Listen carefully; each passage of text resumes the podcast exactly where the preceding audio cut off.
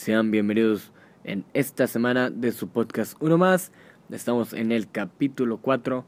Gracias por seguir escuchando, gracias por seguir compartiendo, gracias por suscribirse y estar aquí en este proyecto. Gracias por apoyar. Y pues nada. Una semana muy movidita, sí, movidita la semana. Fue Halloween y el Día de Muertos. Qué joya. Estas, hechas, estas fechas son las que me gustan mucho porque pues empieza el frío y estas festividades son las que me gustan mucho.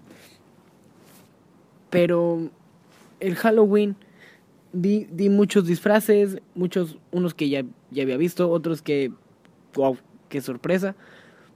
Eso sí, había un chingo de jokers por todos lados. Ay, sí, vamos a una fiesta. Y estaba un pinche joker ahí. Y, y luego había otro pinche joker, pero del anterior, de Hitler y, y otro de Joaquín Phoenix. Eso sí, no vi ningún güey disfrazado al de Jared Leto porque aceptémoslo. Era el más culero. Es, es el más culero que ha habido de todos los Jokers. Y por eso pues nadie se disfraza de él. De hecho creo que nadie lo recuerda. Si acaso solo su mamá y ya. Ya nadie más lo recuerda. Es más, creo que él, él no, no dice que participó ahí porque pues, le da pena. Afortunadamente, eh, pues fue una semana muy movidita. Vi muchos disfraces. Vi uno muy chingón que era, que era esta doctora Ana María Polo que es de caso cerrado. y sale un video la muchacha sale sale sale la muchacha haciendo ahí que la gana que tengo las ganas que me dan es de bajar allá abajo y romperte la cabeza estúpido ay me entra un enojo que yo no sé ni lo que siento como un mere que tenga que me entre me viene y me va y me vuelve loca no me importa tu raza, tu sexo, ¿para qué hablas de eso? Y ni de dónde venga. En el momento que te haga falta, que tenga un problema y no veas. La verdad, yo soy fan de Caso Cerrado. Y me emocioné cuando vi ese disfraz. Yo soy fan de Caso Cerrado. La doctora Ana María Polo tiene mi respeto y mi admiración. Porque es una señora que sabe de qué es lo que se tiene que hacer y qué es lo que no se tiene que hacer. Yo, soy fan de esa señora. ¿Ok? Así que, si a ti no te gusta Caso Cerrado, no sé qué haces oyendo esto. Vete, vete. Yo puedo estar todo el día. Si quiero, caso cerrado. ¿Ok? No me vas a decir qué hacer. ¿Ok? Yo, yo veo lo que yo quiero. Para eso es el Netflix. ¿Ok? Creo que ya ni está. Yo, yo sí me agüité cuando dijeron que ya no estaba todo cerrado. Pero, ¿qué le hacemos? A veces está, a veces no. También había muchos disfraces, aquellos ensayando el, el tremendo traserón. Muchos ahí, ay, ¿cómo me veo? Y salen ahí media nalga de afuera, pero pues no les puedo decir nada porque pues de rato te dicen, ay, es que tú eres un enfermo, güey. Tú eres un enfermo porque nada más les, les estás viendo las nachas, güey. La neta, tú, tú deja de estar viendo las nachas porque la neta no está chido, güey. No está chido que me estés viendo las pompas. Y la verdad no está chido. Pero pues todos creen que uno es ahí lujurioso. Pero no, nosotros no, vamos a citar a la gente en este podcast respetamos a la gente. Les mandamos un respeto a todas aquellas que se vistieron provocativamente. Oh, esa también es otra palabra muy fuerte. Eh, mm, enseñando un poco de queer power en Halloween. Les mandamos, ahí le va, un respeto sin lujuria porque somos personas de respeto. Vi muchas monjas, vi muchos diablos, muchas diablas, lo mismo de siempre y lo mismo de siempre. Pero me, me causó un intriga, un disfraz que vi en Twitter, la plataforma donde la gente ve cosas y chismea siempre y nos informa. Es un niño que se dispersó de pantalón. Aquí estoy viendo la nota y dice Jeffrey Jeffrey Bien compartió fotos de su hijo que quería ir de pantalón y que pidió a su madre que fuera de camisa grande y su padre de sombrero morado. Jeffrey contó que se dispersaron así porque la, lo amamos, le amamos mucho. Todavía no sé cómo decir que no. Y es un niño disfrazado de, de pantalón. O sea, literalmente es un pantalón adentro de un niño. O sea, el niño cabe en un pantalón y no tiene pantalón abajo, solamente tiene su playerita, porque no va a andar encuerado, ¿verdad? O sea, le queda como verón el pantalón.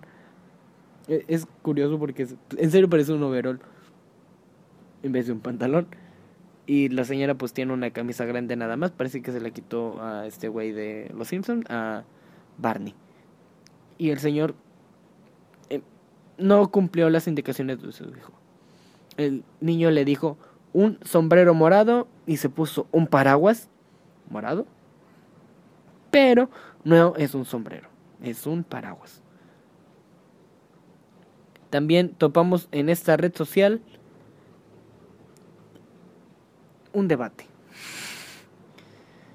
Es un debate que yo entré a las tendencias y dije, vamos a ver de qué está hablando la chaviza, de qué está hablando la gente. Dije, algo interesante. Tú siempre entras a Twitter y siempre hay un... Eh, fuera AMLO, güey. A mí, a mí ni me gusta ese güey. Cabe recalcar que aquí no queremos a ningún partido político. Es más, le mandamos un chinga tu madre a todos los partidos políticos. Y pues siempre hay un. un. un. en tendencia siempre está el. El México de luto. Ahorita tenemos narcoherencia del PRIAN. tenemos un chingo de cosas. De, de pura pinche política hay tendencia siempre en Twitter. Pero me llamó la atención que teníamos en tendencias. El número 2, la palabra chocotorro. Dije, wow, lo van a descontinuar, lo van a mandar la chingada. Pero no, están debatiendo qué pinche pastelito es el más chingón. ¿Qué, pastelito, ¿Qué pastelito es el más chingón? Está el chocotorro, está el gansito y está el dalmata. Yo la neta no he probado ninguno. Creo que solo el gansito ni el chocotor. Ni el galmata. Solo el gansito. Así que no puedo juzgar, no puedo debatir este tema. Pero hay un güey que todos los viernes hace un está el comediante Diego Sanasi que todos los viernes hace un una reseña de cualquier pastelillo que puede ser mejor que un chocotorro y no ha habido ninguno que sea mejor que un chocotorro según los estándares de calidad del señor Diego Sanasi, no hay ninguno que sea mejor que un chocotorro. Hasta el momento, no hay ningún pastelillo que sea mejor que un chocotorro. Así que yo ese güey yo le creo. No he probado el chocotorro, pero si ese güey dice que no hay mejor que un chocotorro, coincido con él. En serio creí que el chocotorro iba a desaparecer, eh, pero no, esto está bien con el chocotorro gracias a Dios, no me voy a morir sin, sin no probarlo. En serio, todos están votando por un chocotorro, que el chocotorro, el chocotorro, el chocotorro, el chocotorro. Salió un pendejo aquí, ¿qué rollo con esta competencia del chocotorro? Los, los verdaderos reyes de las tiendas, los quitambre, los líderes del dúo dinámico son estos dos, Chetos Torcitos y el emperador de chocolate. ¿Quién habla este güey? Hay que, hay que quitarle el internet a ese güey. Ay, qué cosas. No se puede. Uno entra al Twitter para desahogarse, para, para ver cosas diferentes y se topa estas chingaderas. También vimos una noticia de un güey que fingió morir para no pagarle deuda a su ex y lo, ella lo descubrió dos años después. ¿Cómo chingos te escondes dos años? O sea, te vas a. A menos que te vayas a vivir a otro lado porque vives en Tampico y pues no mames. cualquier güey, aquí vas al Tama y ya, ya te descubrieron tres cabrones, ya te descubrieron tres. Ah, cabrón, ¿estabas muerto? No. Dice la nota, una joven identificada como Rachel le prestó mil dólares australianos a un exnovio que tuvo a los 18 años y con el que solo duró tres meses. Al fin, o sea, le prestó mil dólares australianos, no sé cuánto, y que valga mil dólares australianos, pero... ¿Cómo chingos prestas mil dólares? En tres meses. Dice, al finalizar el romance su exnovio le devolvió 300 de los mil y le prometió que después le regresaría el resto del dinero, sin embargo, él se desapareció, no contestó más llamadas ni mensajes y se mudó de la casa donde vivía. En un primer momento la australiana le dijeron que su exnovio le había ido, se había ido a otra ciudad para someterse a un tratamiento contra la drogadicción, pero luego empezó a sospechar, pues al hablar con varios de sus amigos se dio cuenta que les daba que les debía plata a la mayoría. Indicó el mismo portal. De repente la mamá de su exnovio comenzó a decirles a todos que su hijo había sido asesinado porque tenía una deuda con una pandilla de motociclistas. O sea, ¿cómo chingados te inventas una deuda de chingo de dinero? O sea, ¿cómo chingados debes tanto dinero y, y te vas a la chingada? O sea, una pandilla de motociclistas le quería dar en su madre. O, bueno, le dio en su madre porque bueno, ¿cómo chingos explicamos eso? O sea, no le dio en su madre, pero sí le dio en su madre a la vieja. Literalmente eso fue lo que pasó porque le quitó todo su dinero. Y pues yo creo que ella cayó en depresión porque se murió. O sea, la señora también que le dice que, que lo mataron unos pinches motociclistas. Vamos a retomar. Aunque en el fondo Rachel pensó que todo era muy extraño, ella la dejó pasar y siguió su vida como si nada. Dos años después, ella descubrió la verdad por casualidad. Durante una visita a un restaurante en el que trabajaba el hermano de su ex, ella le preguntó a una trabajadora si podría llamarlo. Ella contestó que él no estaba, pero sí su hermano. Rachel quedó en shock y pidió hablar con él. No, él con él, no obstante, el gerente del lugar se hizo cargo de la situación y lo impidió. O sea, imagínate estar o sea, ya superada ese güey, dices, no, no mames, no fui a su funeral, una chingada. Y de repente te dicen, no, sí, ahí está, tu, ahí está su carnal. Ahí está, pásale. Vamos a platicar. Te das cuenta de que todo fue una farsa. Como tu relación con él. La joven denunció toda la situación ante las autoridades, pero estas le respondieron que no podían hacer nada debido a que no había pruebas del préstamo de dinero que le hizo a su ex, quien al final volvió a desaparecer, concluyó el medio. O sea, fue a, poner una chingada denuncia y no le dieron nada. ¿Por qué? Porque es obvio, el güey murió y murió el dinero también de su billetera. Chingada madre, que por eso no anden prestando dinero. Yo por eso cuando presto son cinco pesos, lo máximo que llego a prestar, porque hay gente que no te quiere pagar. Pues así las cosas en esta semana. También vimos un, un señor con un nivel de IQ impresionante un güey que construyó un cinturón giratorio de cuchillos para cortar verduras a 1000 RPM. ¿Cómo chingados haces un cinturón giratorio de, cinturón giratorio de cuchillos para cortar verduras? No entiendo. Estamos esperando a que cargue la nota porque no está cargando. No sé qué está pasando. Está un poco lento. Vamos a hacer tiempo.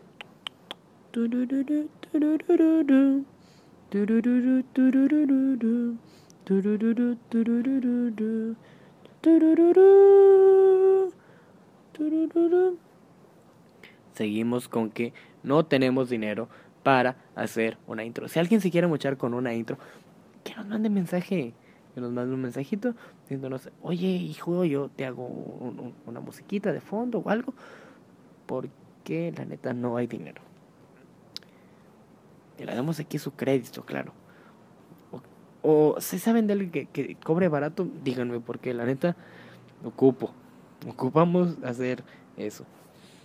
Dice aquí, el famoso inventor y youtuber británico ha estado ocupado en su taller. ¿Qué tan famoso ha de ser? Porque la neta yo no sabía de él. Ha estado ocupado en su taller para crear una manera fácil de preparar, por ejemplo, una ensalada, como con lo mismo que él denomina como el cinturón giratorio de cuchillos a 1000 RPM. Una réplica de la armadura gigante de Iron Man, su propia arma criogénica al estilo X-Men, una versión casera del Garfio de escalada de Assassin's Creed o un cañón de lanzagranadas termita capaces de fundir acero. Estos han sido algunos de los inventos de Colin Firth. Lo último, un cinturón de cuchillos. Al igual que con todas las creaciones anteriores, este diseño único puede no ser la forma más segura para preparar verduras. Obviamente que no. O sea, Imagínate estar en un restaurante y decir, este, Johnny, este, ponte, ponte a cortar el tomate, güey, porque en la mesa 3 ya no hay. Y ocupamos ahorita para, para la ensalada que vamos a hacer ahorita. Y la neta no, no tenemos tomate. Y te, pones el pinche cinturón en chinga y... Esa madera es ser muy ruidosa, ¿no? O sea, también ve la otra parte. Imagínate que tienes un cuchillo esa madre sale volando. Y la otra es, ¿cómo chingos le sacas filo a esa madre? Estás consciente de que no va a venir el afilador. O sea, el afilador no va a agarrar el pinche cinturón y... No sé cómo chingos le haga el afilador. Tiene un silbato muy... Muy raro. nadie sabe cómo funciona esa madre. Es, es como... Es como el. Nadie sabe cómo funciona. Nadie sabe cómo funciona el SAT y el, el apilador, nadie sabe cómo, no sabe cómo funciona su pinche silbato. Nadie sabe. pues nada, así esta ha sido la semana.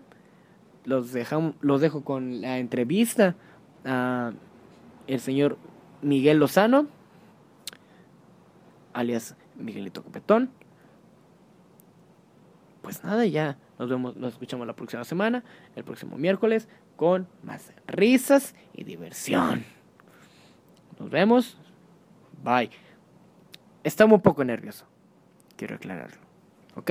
No me juzguen. Es la primera entrevista que le hago a una persona de la talla de Miguelito Copetón. ¿Ok? No pidan más. Nos vemos. Bye. Estamos aquí en el podcast Uno Más. Estamos con un invitadazo de lujo en este día. Eh, pues no hay más que decirles, es un, es un gran conductor, es locutor de radio, es cantante, es payaso, es un gran ser humano, él es Miquel Lozano. Hola, ¿cómo están toda la gente? Un saludo, gracias, gracias por esa, esa presentación tan padre. Este, un saludo a toda la gente que está escuchando este podcast en estos momentos, a los que nos estén escuchando. Los saludo con mucho gusto y gracias, gracias por la invitación. Este, pues, más que nada, pues, ¿cómo llega el, personaje de, de, Miguelito Copetón a, a, tu, o sea, mm, ¿cómo nace, va? Nace, nace, bueno, nace hace aproximadamente 18 años, este, a mí me gustaba mucho este rollo desde muy chiquito, pero a los 12 años de edad es cuando salgo, mi primer nombre artístico se llamaba Chiquitín, entré al programa Sonrisas Infantiles y ya después eh, me cambiaron el nombre Miguelito por, por, cuestiones de que había, era marca de un yogur y había otro yogur que estaba patrocinando. Y bueno, ese Miguelito, y después el Miguelito Copetón salió en... Eh, por una canción del Gallito Copetón, la cambiamos a Miguelito Copetón y de ahí se quedó el, el Miguelito Copetón. Pues también, ¿cómo, ¿Cómo ha sido el, proceso de, llenar el, personaje, verdad? Porque pues a lo largo de los años no se empezó como, como dices tú, de Miguelito Petón y pues así. Sí, realmente eh, lo fuimos modificando conforme pasó el tiempo. Hubo una, ya después de que estuvimos el programa al aire, de a partir de los cinco años vino gente de Monterrey para hacernos un, pues un cambio de imagen y ya fue que se fue cambiando los lentes. Antes usaba lente oscuro, diente, eh, dientes, eh, labios negros. Ya después me hicieron una modificación de cambio de imagen. La peluca siempre la he traído, siento que es algo característico que, que he tenido yo siempre. Sí, es, pues es más que nada lo que llama la atención, ¿no? El, el personaje con, con, la peluca rosa, porque pues nunca no se ve muy comúnmente una peluca rosa. ¿no? Exactamente. Este, ¿cómo, ¿cómo te has conservado en el, en el ámbito de los payasos, no? Porque pues más que nada, eh, mmm, se ha, Hubo un tiempo, ¿no? Donde estuvo muy saturado el, ámbito de los payasos y y pues la gente se iba por lo más barato, este, ay, yo tengo un primo que, que me hace lo mismo y pues así, el... Pues yo, yo siento que a, final de cuentas todo es válido, o sea, todo es válido, eh, cada quien puede manejar los precios que quiera, dedicarse a profesión también cualquiera lo puede hacer. Yo me, yo me, me he preocupado mucho por mantener siempre limpia, limpia la imagen en el sentido de no estar en escándalos, eh, y, y, y, de dar un buen espectáculo. Digo, considero que durante todos estos años por algo se ha estado vigente y, le ha gustado al, al, público en general. El, el, personaje Miguelito Copetón, ya con 18 años de carrera. Y, y, pues bueno, aquí seguimos todavía vigentes en tele y en muchos lados.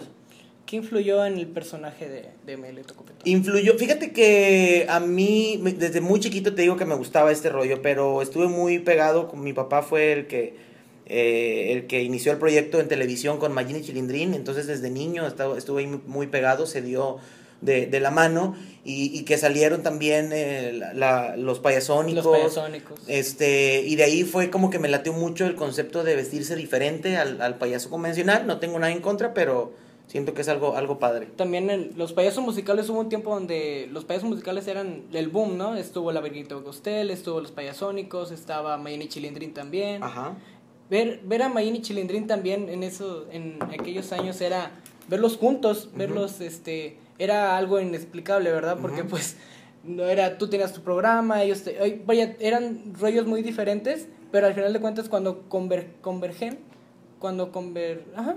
Cuando nos fusionamos. cuando se fusionaban, este era un art, un, un ataque de risa. Sí, la verdad es que sí, nos ha ido muy bien, nos ha ido muy muy bien con el proyecto de, de ahora, ahora somos de tres, ahora ¿no? somos tres. Uh -huh. Este hemos estado en muchas partes de la República Mexicana, ya en tan solo esta semana se, se han, nos, bueno, hoy precisamente nos contrataron para Ciudad Mante. Estamos visitando muchas cosas, son conceptos diferentes, pero los fusionamos. Este, ellos tienen un público muy extenso en toda la República Mexicana y Estados Unidos y yo tengo también un público que, que me sigue y pues qué padre que pudimos hacer esta fusión de, de, de juntarnos con esta gira que, que, era nada más por un poquitos meses pero ahorita debido a que nos ha ido muy bien pues lo seguimos haciendo. ¿Cómo fue esa llegada, esa llamada a Sabadazo, no? Porque pues mucha gente pues vio el programa y pues se saca de onda porque pues hubo, hubo un tiempo donde estaban invitando pues talento de aquí de Televisa del Golfo, ¿no? Estuvo Main Chilindrín, estuviste uh -huh. tú y Chicharrines. Chicharrines, Televisa Monterrey también estuvo ahí. Ajá. Estuvieron hasta Payasónicos, estuvo en Payasónicos, exactamente, sí, cuando cortan ahí su contrato con, con, con multimedios, también ya ahí, ahí estuvieron los Payasónicos. Digo, me, me, siento muy contento porque invitaban al mejor talento infantil uh -huh. que hay en la República Mexicana.